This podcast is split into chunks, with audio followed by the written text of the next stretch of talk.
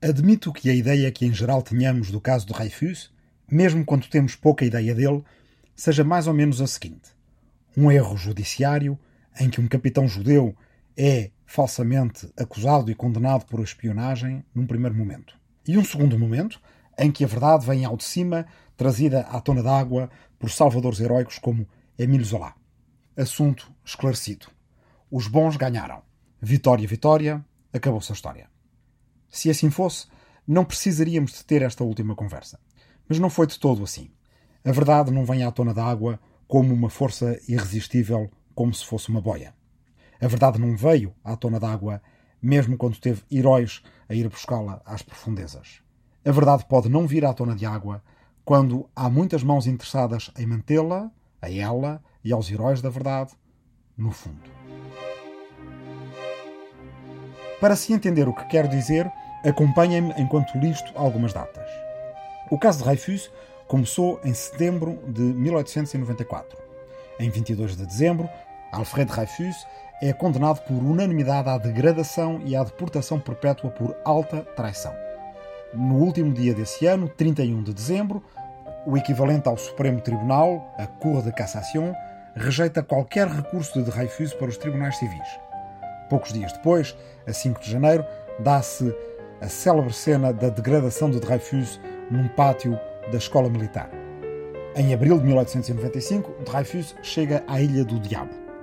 Um ano depois, em março de 1896, o comandante Picard, agora chefe dos serviços de estatística ou serviços secretos do exército francês, descobre que afinal o verdadeiro traidor era o comandante Esterhazy, mas mantém segredo durante vários meses. Só em agosto desse ano, de 1896, quase dois anos depois da prisão de Dreyfus, Picard contará aos seus superiores e a partir daí serão estes que o obrigarão a manter segredo, até enviando-o para uma espécie de exílio interno na Tunísia. O caso está completamente parado e Mathieu Dreyfus, irmão de Alfred, vê-se obrigado a espalhar rumores de que o seu irmão teria fugido da Ilha do Diabo, passando esses rumores à imprensa inglesa, para ver se, ao chegarem à França, tais rumores fazem mexer qualquer coisa. Teve sucesso. Assustada, a imprensa anti-Dreyfusard publica no jornal L'Éclair a notícia de que havia mais provas contra Dreyfus e que estas estavam num dossiê secreto entregue aos juízes do Tribunal Militar. Com esta informação inteiramente desconhecida da defesa de Dreyfus, a sua mulher, Lucie, pode começar a ambicionar reabrir o processo com base em irregularidades judiciais. É aqui que, em novembro de 1896, no dia 6 desse mês, Bernard Lazare publica o primeiro livro sobre o caso, em Bruxelas, para evitar a censura militar. O livro chama-se Une erreur judiciaire, la vérité sur l'affaire Dreyfus. Apesar de ainda muito pouco documentado, Lazare usa ao máximo as suas capacidades dedutivas e aquilo que tinha aprendido nas investigações históricas que fizera para a sua obra sobre antissemitismo na primeira metade dessa década e naquilo que é um verdadeiro tour de force começa a conseguir virar alguma opinião pública. É num primeiro manuscrito para esta obra que Bernard Lazare redige uma conclusão baseada numa série de curtos parágrafos, todos eles iniciados por um verbo: acuso. É o artifício literário que ficará célebre dali a mais de um ano, mas quando utilizado por Émile Zola. É só alguns dias depois de sair a obra de Bernard Lazare, no dia 10 de novembro, que aparece finalmente um facsímile do famoso bordereau, ou da guia que tinha sido enviada ao adido militar Schwarzkoppen, da Embaixada Alemã. Esse facsímile permitirá ao corretor Jacob de Castro identificar nele a caligrafia do seu cliente Esterhazy.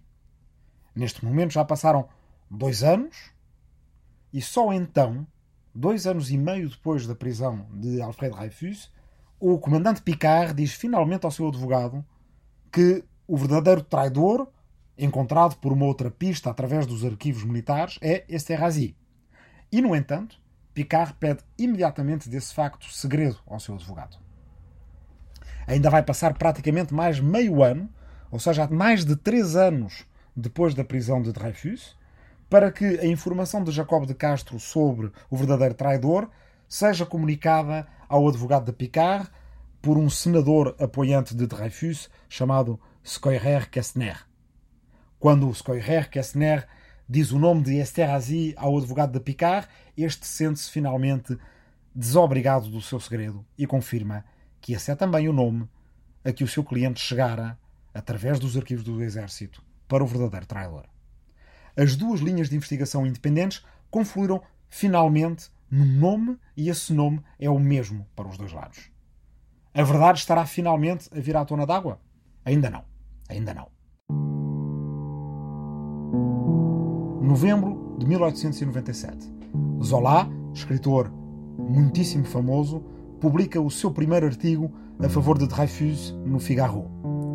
É uma adição de peso à equipa, mas já mais de três anos passaram sobre a prisão de Dreyfus e mais de dois anos sobre os primeiros artigos de Lazare e mais de um ano sobre o primeiro livro de Lazare, que estivera muito tempo na gaveta à espera de uma autorização da família Dreyfus.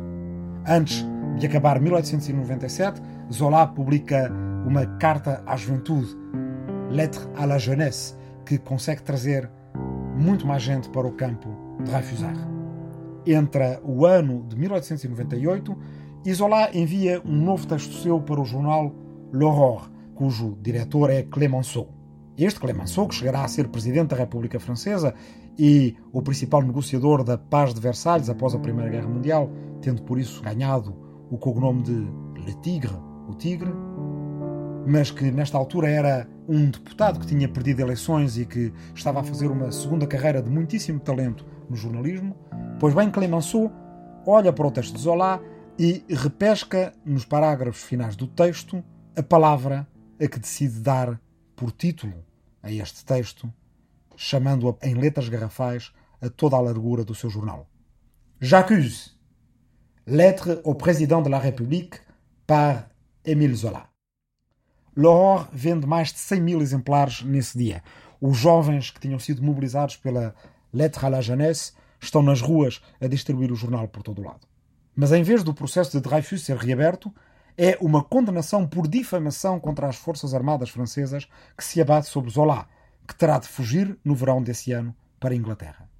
Jean Jaurès, líder socialista, que em tempos acreditara na culpabilidade de Dreyfus, toma agora o testemunho de Zola e de Lazare no jornal La Petite République e passa ele a acrescentar prova atrás de prova da inocência de Dreyfus.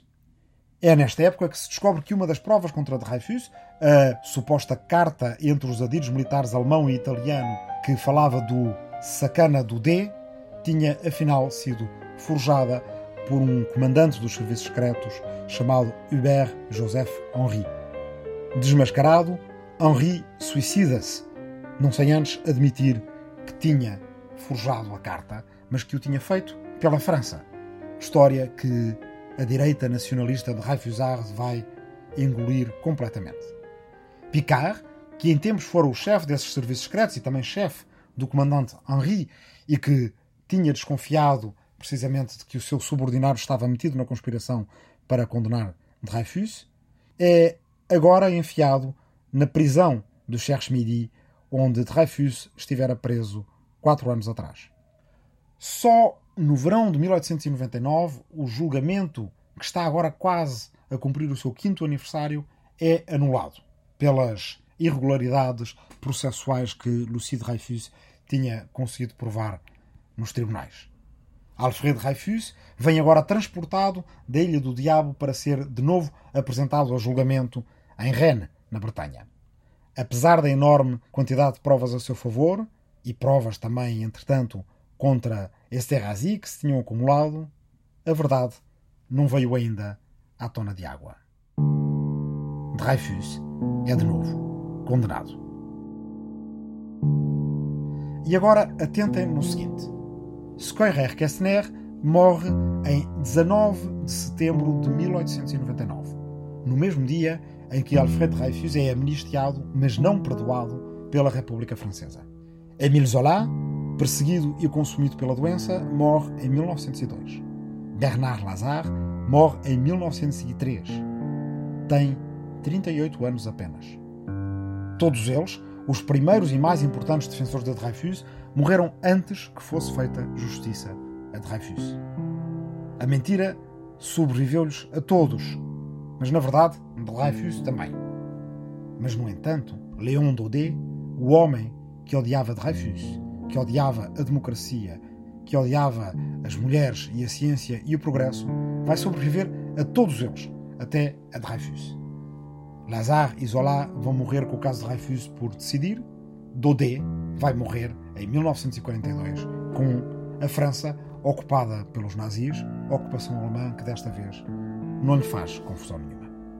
Mas todos os outros morrerão sem ver o caso resolvido. E não é só isto. E se eu vos disser que a única hipótese que o caso de Dreyfus tem de se resolver é transformando em herói não o próprio Dreyfus, nem Lazare, nem Zola, mas Picard, por ser militar, católico e antissemita.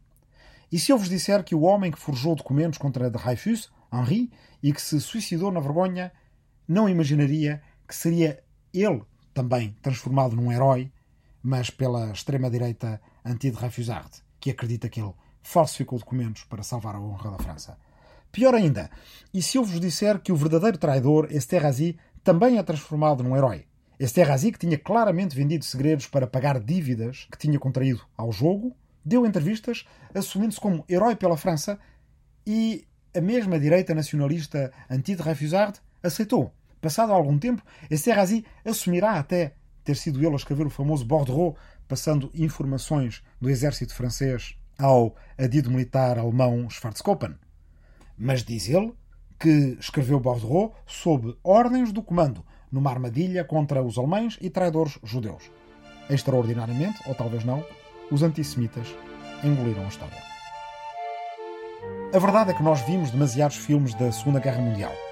Nesses filmes, vamos ao fundo dos fundos, mas depois saímos, os que sobreviveram, esquecendo todos os que ficaram pelo caminho, saímos vitoriosos, destruídos, mas lustrados, devastados, mas purificados.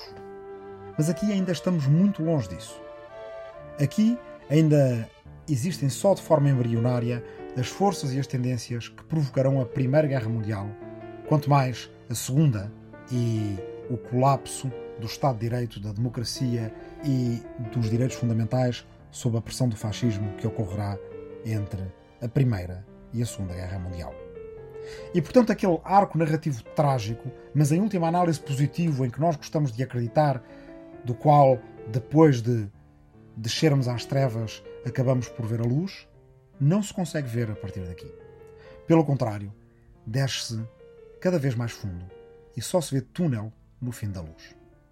A 31 de dezembro de 1898, quatro anos depois de Dreyfus ter sido definitivamente sentenciado à Ilha do Diabo, tendo-lhe sido retirada a 31 de dezembro de 1894, como vimos há pouco, qualquer hipótese de ir a tribunais civis, onde poderia eventualmente sonhar com um julgamento mais justo. A 31 de dezembro de 1898, já se sabia que o famoso dossiê secreto continha documentos forjados. Já se sabia porque o próprio homem que os forjara o admitira e se suicidara por isso. Já se sabia que o verdadeiro traidor era Esterhazy. E, ainda assim, os anti-Dreyfusard não podem admitir, por causa das suas reputações, por causa do seu orgulho, por causa da sua honra, por causa do seu ódio antissemita, que o pobre capitão seja perdoado. Nesse mesmo dia, 31 de dezembro de 1898, quatro anos depois de Dreyfus ter sido definitivamente sentenciado à Ilha do Diabo, os intelectuais da direita nacionalista e revancharde francesa reúnem-se numa associação a que chamam Ligue de la Patrie Française, fundada, portanto, nesse mesmo dia 31 de dezembro de 1898, quando já sabem perfeitamente, ou intuem todos eles, que Dreyfus está inocente, mas não o podem aceitar publicamente. Os mesmos círculos dos intelectuais e dos mundanos franceses, ultranacionalistas e antissemitas, ressuscitam uma outra liga que existira antes, a Ligue des Patriotes. Esta tinha tido uma primeira versão nos anos 1880 entre os republicanos moderados chocados pela anexação da Alsácia, como Victor Hugo e Jules Ferry, mas fora depois disso desviada e cooptada pela aventura populista de Boulanger, de que falámos na segunda conversa desta memória. Depois de ter desaparecido, em 1898, essa Liga dos Patriotas vai ser ressuscitada, preconizando a abolição do regime parlamentar e fazendo agitação de rua contra os defensores de Dreyfus. Juntas, a Liga dos Patriotas e a Liga da Pátria Francesa organizam a resposta nacionalista às descobertas de fraude no caso de Dreyfus e garantem o apoio ao Tribunal Militar que, na cidade de de Rennes, vai condenar de novo o capitão. Os líderes das ligas, Paul Déroulède e Maurice Barrès, junto com intelectuais como Léon Daudet ou Charles Maurras e jornalistas antissemitas como Edouard Drummond, estabelecem então uma nova narrativa. Sim, o capitão Henri do Serviço de Estatística forjou documentos, falsificou-os, mas falsificou pelo bem da França, para garantir que um traidor fosse condenado. Sim, quem tinha mandado as informações aos alemães tinha sido afinal Esterhazy e não Dreyfus. Mas certamente porque este Esterhazy, não sendo judeu, mas antes um bom francês, embora na verdade Esterhazy fosse húngaro de origem e tivesse divulgado textos em que dizia que em sonhos tinha matado com o seu sabre mais de 100 mil franceses, e embora se vá escapar às suas dívidas mais à frente para Inglaterra e ali viva, ao contrário de Dreyfus, que vai voltar a lutar pela França, mas dizem os antissemitas que Esterhazy estaria a agir certamente concertado com as sacrossantas Forças Armadas Francesas. E sim, as Forças Armadas Francesas tinham condenado Dreyfus sem provas. Mas agora não se poderia voltar atrás, porque a República não poderia humilhar as suas próprias forças armadas. La France, c'est l'armée. A França é o exército. E se a França humilha o exército, humilha-se a si mesma. E a verdade é que, apesar de tudo isto fazer pouco sentido ou mesmo nenhum, as ligas patrióticas e os antissemitas conseguem criar uma tal pressão sobre as instituições que o próprio governo republicano se sente incapaz de desautorizar o Tribunal Militar e de reenviar o caso para um tribunal civil, ou então de perdoar Dreyfus, limpando o seu nome, o que seria uma prerrogativa constitucional do Presidente da República. Sendo assim, o mais que o governo pode fazer, antes que a janela de oportunidade se feche nas eleições legislativas de 1902, é oferecer a Dreyfus a possibilidade de requerer uma amnistia. Alfred Dreyfus não o quer fazer, porque sabe que, ao requerer uma amnistia, é como se estivesse implicitamente a aceitar a culpa. Ele é inocente e o que ele quer é justiça. É então que se dá a divisão do campo que antes apoiava Alfred Dreyfus entre Dreyfusard e Dreyfusien. E, por incrível que pareça, ou talvez não, os ódios entre estes dois campos, ambos teoricamente apoiando Alfred Dreyfus, não vão ser muito menores do que os ódios entre os campos Dreyfusard e anti-Dreyfusard. Os Dreyfusard a partir de agora, serão aqueles para quem nada menos do que uma vitória total conta.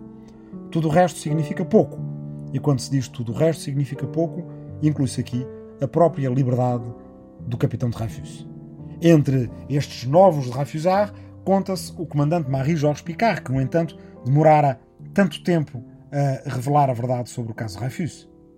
Mas Marie-Georges Picard, agora que foi martirizado pelo seu exílio na Tunísia e pela sua prisão na prisão do Cherche Midi, tornara-se entretanto uma figura muito útil para o Dreyfusismo, porque com consciência de Mathieu Dreyfus e de outros, com decisão do próprio campo de Dreyfusard, a ideia de ter um militar garboso e solteiro, católico e com fama de antissemita, que fora professor de Alfred Dreyfus e que, no entanto, não gostava dele pessoalmente, mas que poderia, apesar de tudo, representar uma imagem de retidão dentro do exército, era de um valor incalculável. É que Marie-Georges Picard poderia oferecer a solução de resolver o caso, ajudando a salvar a face das Forças Armadas, o que, aliás, o levará a ser mais à frente ministro da Guerra. Marie-Georges Picard era uma personagem que poderia chegar a partes do público mais conservadoras e católicas a que nem Bernard Lazare nem Émile Zola alguma vez poderiam chegar. E foi assim que os apoiantes de Dreyfus, incluindo, como já disse, o seu irmão Mathieu, tomaram a decisão consciente de fazer de Picard um herói, como, aliás, em algumas narrativas, ele ainda é, embora, na verdade, ele tivesse sido apenas alguém que cumprira com os mínimos de seriedade nas Forças Armadas, mas muitas vezes, tantas vezes, tarde e a más horas, demorando anos a revelar, mesmo em privado, que já há muito sabia que o verdadeiro traidor não era Dreyfus. Os Dreyfusiens eram, por outro lado, aqueles que desejavam introduzir um pouco de humanidade, ao menos, naquela luta. Aqueles que se lembravam que Alfred Dreyfus há mais de cinco anos não via a mulher nem os filhos. Aqueles que tinham, talvez, uma visão mais pragmática ou política de como se poderia sair do impasse. Contavam-se entre estes políticos de talento como Clemenceau e Jaurès. Contavam-se entre eles, é claro, o próprio Mathieu Dreyfus, que queria ver o irmão em casa. E contavam-se entre estes também o próprio Bernard Lazare, que não tinha resistido a estreitar uma amizade calorosa com a família de Alfred. Os Dreyfusiens sabiam que a justiça do Estado era mais uma questão de poder do que de verdade. E que a justiça justa, no seu sentido mais existencial e profundo, dependia do próprio Alfred saber que era inocente. De toda a gente já o ter percebido também, quer o admitissem ou não. E dependia, acima de tudo, de deixar a família de Dreyfus seguir a sua vida tanto quanto o normal. Assim acontece. E Alfred volta ao exército que tanto o maltratara e que, ainda agora, mesmo assim, não lhe retribui as promoções que ele teria tido se não tivesse sido injustamente condenado. E ainda assim, Alfred Dreyfus irá oferecer-se para servir na Primeira Guerra Mundial em defesa da França. É assim que ele irá parar à Batalha de Verdun, na qual morrem mais de um milhão de jovens europeus no embate entre os exércitos alemão e francês. Alfred Dreyfus, embora muitíssimo fragilizado pelos anos passados na Ilha do Diabo, a pontos de o único momento em que os seus inimigos têm alguma pena dele em todas as reportagens que fazem referindo-se ao seu corpo, à sua face, é quando o veem entrar alquebrado na revisão do julgamento em Rennes. Pois bem, esse Alfred Dreyfus, fragilizado, emagrecido, emaciado, sobreviverá a muitos daqueles que o defendem, tendo morrido apenas em 1935, aos 75 anos, 40 anos depois do caso, que o tornou involuntariamente célebre. Mas, como já o disse, Alfred Dreyfus não sobrevive a muitos dos que os acusam, como Léon Daudet, que morrerá apenas durante a Segunda Guerra Mundial, numa França ocupada pelos alemães e dirigida por um Marshal Pétain que ele idolatrava, mas sob cujo comando não servira ao contrário do que Dreyfus fizera em Verdun. Vindos de várias décadas do pós-guerra e do pós-queda do muro de Berlim, somos afortunados, nós, europeus do início do século XXI, porque, ao mesmo tempo, desabituados, porque não convivemos com um tempo em que as forças do ódio político tenham sido mais do que residuais. Vimos, como dizia há pouco, se calhar demasiados filmes da Segunda Guerra Mundial. Para nós, o passado é a preto e branco, e quando ele começou a tornar-se a cores, passou a ser menos arriscado. Mas assim não foram as décadas que acabámos de percorrer nesta memória. Para quem as viveu, elas foram a cores também. O céu era azul, havia dias bonitos. Vivia-se a Belle Époque. Faziam-se as exposições universais em Paris, enchiam-se os cafés e os boulevards. Mas durante todo esse tempo, durante todas essas décadas, as forças do ódio foram sempre pressionantes, muitas vezes dominantes e algumas vezes cruciais, determinantes. O combate a elas era feito em condições de desgaste e perigo permanente. A verdade acerca da verdade é que ela não vem à tona de água sozinha. A verdade precisa de quem se arrisque por ela. Havia na escola onde estudava Bernard Lazare o seu curso de História das Religiões, um bibliotecário, pequeno, calvo, com um bigode triste. Era também um judeu renano, esse bibliotecário daqueles que recusara a anexação alemã e, por patriotismo, escolhera ser cidadão da République Française. Apenas para descobrir depois que, sendo judeu e tendo um nome de tonalidades germânicas, os seus concidadãos não lhe queriam conceder na prática a igualdade de direitos que ele, teoricamente, dispunha desde a Revolução. Descobriu mais ou menos na mesma época em que Bernard Lazare, que antes se tinha considerado israelita de comunidade, mas não judeu de religião, descobre que, afinal, apesar de ter sempre acreditado na assimilação enquanto cidadão da República, para essa assimilação ser real era preciso que a sociedade concordasse com ela também. Mais ou menos na mesma altura em que um jornalista austríaco chamado Theodor Herzl descobre em Paris, precisamente durante este caso de Dreyfus, que esta via da assimilação que ele sempre tinha defendido não iria conseguir ser vivida pelos judeus europeus porque o antissemitismo era demasiado forte e começa a criar Herzl a ideia de que os judeus têm que construir um Estado no qual sejam seguros, criando assim o sionismo e, no entanto, um sionismo dividido entre intelectuais e classes mais altas ou classes proletárias vindas do Império Russo. A andota judaica da altura era que um sionista era um judeu que queria mandar outros judeus para a Palestina. Mas, se olharmos bem para tudo isto, é impressionante ver como tanta coisa nasce no caso de Reifus.